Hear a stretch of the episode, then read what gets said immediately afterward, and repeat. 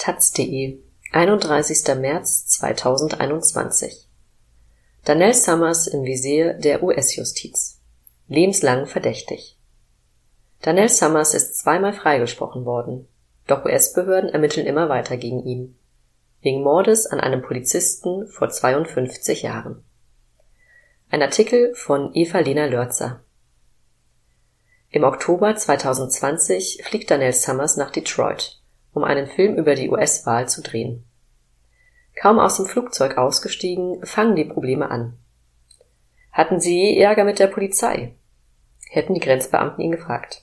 Summers Antwort Natürlich. Als er darauf in einen kleinen Raum geführt und befragt wird Was haben Sie im Iran gemacht? Wie sind Ihre Beziehungen zur kurdischen Separatistenbewegung? sagt er nichts mehr. Nach einer Dreiviertelstunde hätten die Grenzer ihn gehen lassen. Aber ich wusste, etwas ist faul. Summers wohnt in Berlin.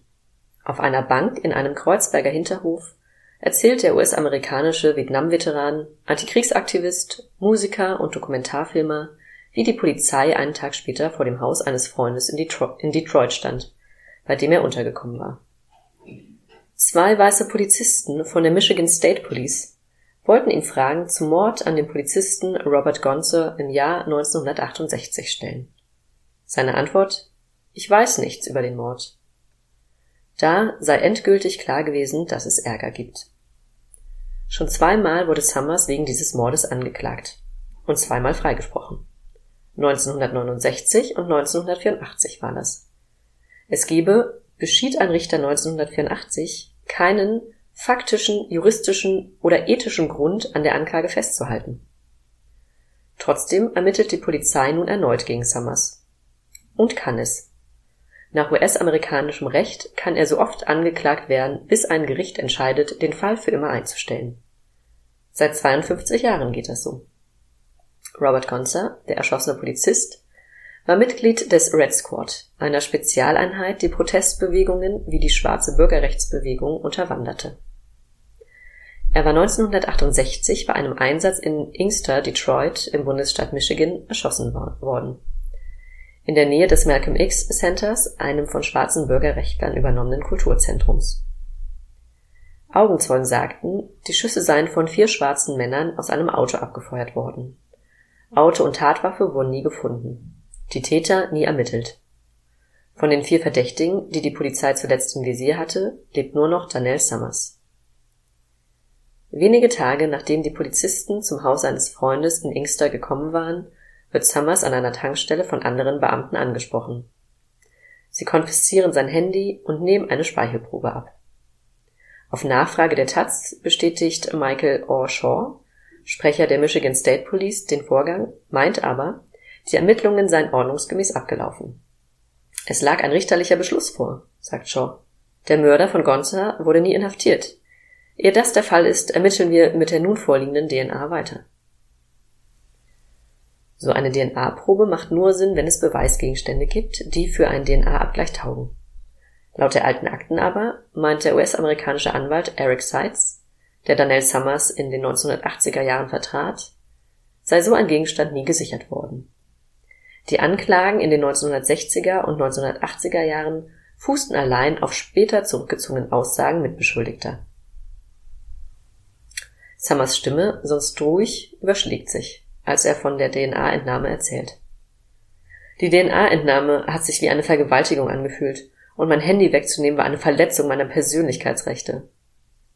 Sein Anwalt sieht das genauso.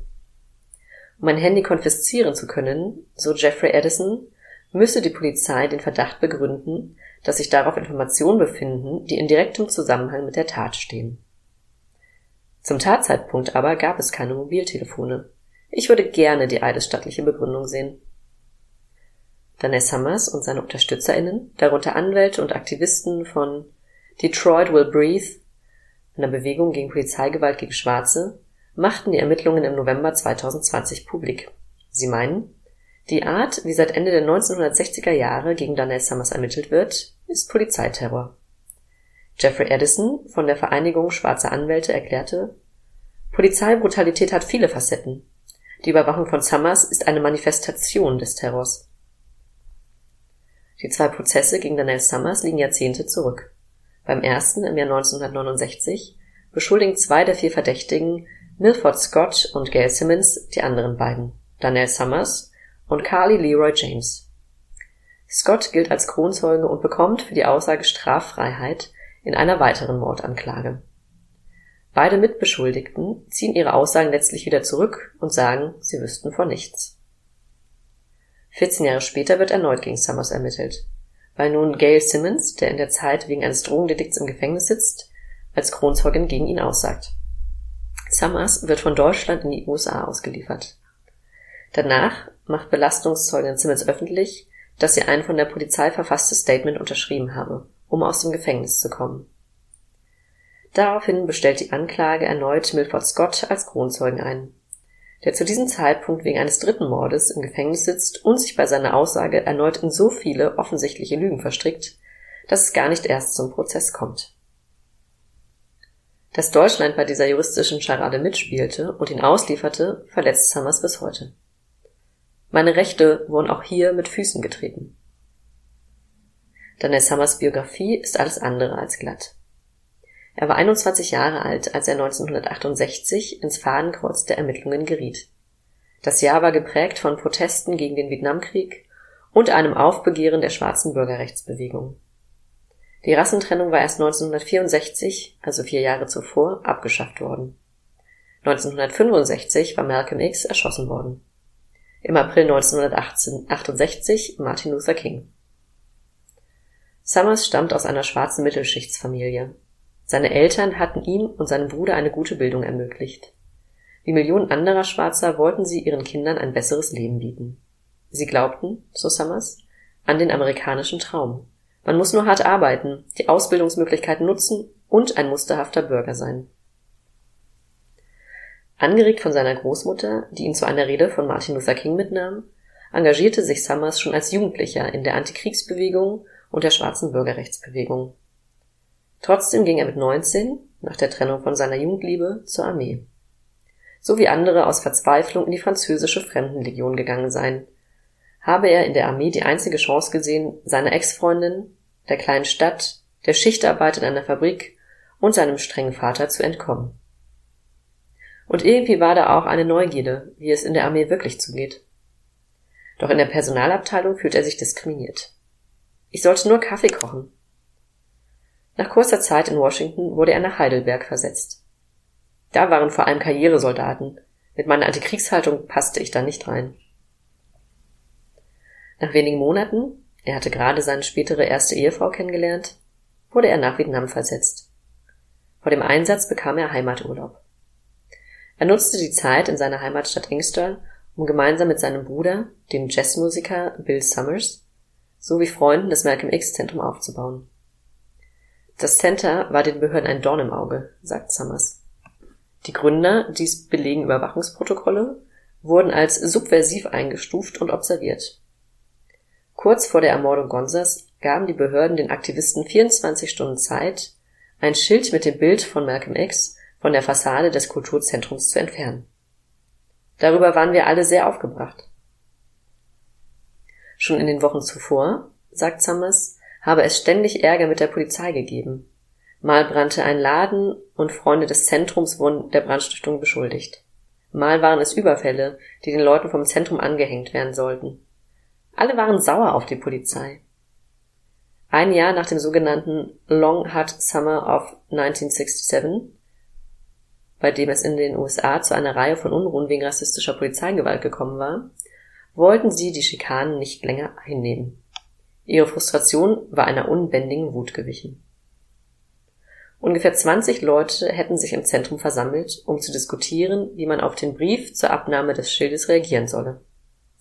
Gegen 19 Uhr, acht Stunden vor den Schüssen auf Robert Gonza, hätte er gemeinsam mit dem später für den Gonza-Mord mitbeschuldigten Milford Scott und einem weiteren Mitglied des Malcolm X Zentrums namens Tehan Lewis beschlossen, der Polizei aufzulauern, um sie durch einen Warnschuss zu erschrecken. Die drei, so Summers, legten sich im benachbarten Brooks, Brookside Park bewaffnet hinter einen Busch. Als eine Polizeistreife vorbeikam, habe Milford Scott sein Gewehr genommen und geschossen. Summers stellt die Situation im Berliner Hinterhof mit Teetasse und Untersetzer nach. Er hat einen Polizisten erwischt und leicht verletzt. Tehan Lewis sei verhaftet worden. Milford Scott und er seien entkommen. Erst ein knappes Jahr später wurde Anklage gegen ihn erhoben. Im Juni 1969 wurde Daniel Summers in Vietnam inhaftiert. Dass er auch wegen des Polizistenmordes an Gonza angeklagt werde, habe ich erst in den USA erfahren. Für den Anschlag im Park wurde er 1969 zu 408 Tagen Gefängnis verurteilt. Auf die Frage, ob er heute noch genauso handeln würde, denkt Summers kurz nach. Er nicht. Wobei, ich bin dafür, sich zu wehren, wenn man angegriffen wird. Aber ermorden, stellt er klar, wollte und würde er niemanden. Ich habe es durch den Vietnamkrieg geschafft, ohne jemanden umzubringen. Zumindest räumt er ein, nicht direkt. Natürlich war ich Teil einer tödlichen Maschine. Aber ich habe mich geweigert zu kämpfen und war damit nicht alleine. Einige Soldaten waren gegen den Krieg.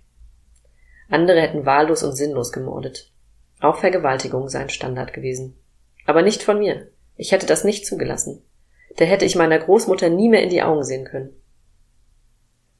Was er nach dem Anschlag im Park gemacht hat und wo er sich zum Zeitpunkt des Mordes an Gonza aufhielt, weiß nur er. Es existieren keine Zeugen. Er sei, erzählt er, vom Park aus nach Hause zu Eltern und Bruder gegangen. Mitten in der Nacht habe ihn Gail Simmons angerufen. Also sei er noch einmal losgezogen, um sie zu besuchen. Bleib bloß da, meinte meine Mutter noch. Hätte ich nur auf sie gehört. Zum Mordzeitpunkt habe er sich alleine auf einer Straße befunden und die Schüsse gehört. Bei seiner Ankunft in Simmons Haus seien dort viele Leute gewesen.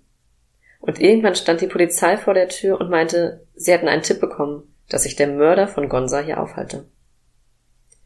Beinahe zeitgleich, das belegt ein Zeitungsartikel aus der damaligen Zeit, erschossen Polizisten unweit des Tatorts James Matthews, einen 14-jährigen schwarzen Jungen, der fortrannte, als sie ihn zu dem Mord befragen wollten. In seinem Bericht erklärt einer der verantwortlichen Beamten Ich hatte Angst. Mein Eindruck war, wir hätten den Mann, der den Polizisten erschossen hat, auf einem Feld in die Enge getrieben. Obwohl Befragungen später ergaben, dass der Junge mit dem Mord nichts zu tun hatte, wurde der Fall eingestellt. Der Polizeisprecher ließ verlautbaren, an der Erschießung des Jugendlichen sei nichts Rechtswidriges gewesen. Die Ermittlungen im Mordfall Robert Gonza hingegen liefen auf Hochtouren. Andanes Summers bei seinem letzten Prozess ausgehändigte und der Taz vorliegenden Akten zeigen, dass die Polizei mindestens drei verschiedene Szenarien mit unterschiedlichen Verdächtigen durchspielte, allesamt Akteure der schwarzen Bürgerrechtsbewegung. Daniel Summers holt zwei dicke Aktenordner aus seiner Wohnung und zeigt nach und nach immer mehr Ermittlungs- und Überwachungsakten. Das meiste ist geschwärzt. Was lesbar ist, ergibt keine Anhaltspunkte auf Straftaten. Er sei ein Schwarzer mit leninistisch-marxistischem Gedankengut, heißt es in einem CIA-Bericht nur. Geheime Abhörunterlagen, die es geben müsse, wurden laut Summers ehemaligem Anwalt Eric Seitz in den 1980er Jahren trotz Gerichtsanordnung nie ausgehändigt. Bei dem Gespräch in seinem Berliner Hinterhof meint Summers, ich bin sicher, dass die Abhörunterlagen meine Unschuld beweisen. Mehr noch als um seine Unschuld, Summers, gehe es ihm darum, die Schuld der Behörden deutlich zu machen. Sie haben mir 52 Jahre meines Lebens geklaut. Mein Sohn ist damit aufgewachsen, dass jederzeit die Polizei kommen und seinen Vater verhaften könnte. Er habe, das bestätigt auch sein ehemaliger Anwalt Eric Seitz, in den letzten Jahrzehnten immer wieder gebeten, seinen Fall neu aufzurollen. Mir geht es nicht nur um mich, sondern um die Millionen von Menschen, die in amerikanischen Gefängnissen schmachten und um die Taktik, die dieser Staat, diese Regierung anwendet, um diese Menschen einzusperren, diese Menschen zu verfolgen, diese Menschen zu unterdrücken. Einschüchtern lässt sich Daniel Summers nicht. Er ist im Januar erneut in die USA geflogen, um seinen Film über die Wahl zu Ende zu bringen. Dieses Mal kommt es bei seinem Aufenthalt zu keinen Zwischenfällen. Doch eine Nachfrage seiner Anwälte zum Stand der Ermittlungen bleibt unbeantwortet. Summers muss jederzeit damit rechnen, dass noch etwas kommen kann. Sein Film soll No End in Sight heißen. Summers hofft sehr, dass dies nicht auch auf seine Situation zutrifft.